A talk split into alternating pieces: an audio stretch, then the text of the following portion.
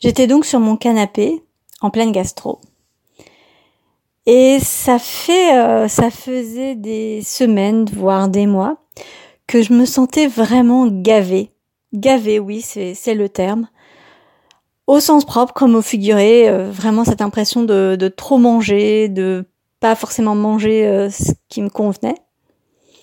Donc ça, je sais ce qu'il me reste à faire.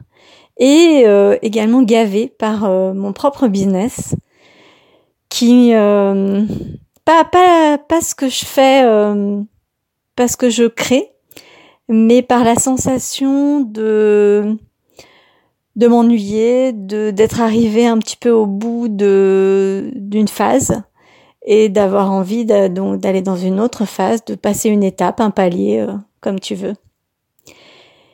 Et et là d'un coup bah j'ai su j'ai su ce que je voulais faire et tout s'est décliné, c'est-à-dire que je savais ce qu'il fallait que je modifie sur mon site, euh, sur euh, mon compte Instagram, euh, ma communication. Je voyais également les personnes avec qui je pourrais travailler et celles qui me quitteront. Et que j'ai beaucoup de travail à faire pour toucher les futures bonnes personnes.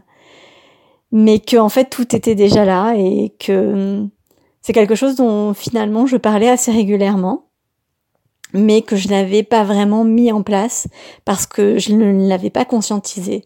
Et là, euh, trois mots me sont vraiment apparus. Enfin, je les ai, ils sont venus à moi. C'était d'une clarté que je n'ai, je pense, jamais eu depuis huit ans et demi que j'ai mon entreprise.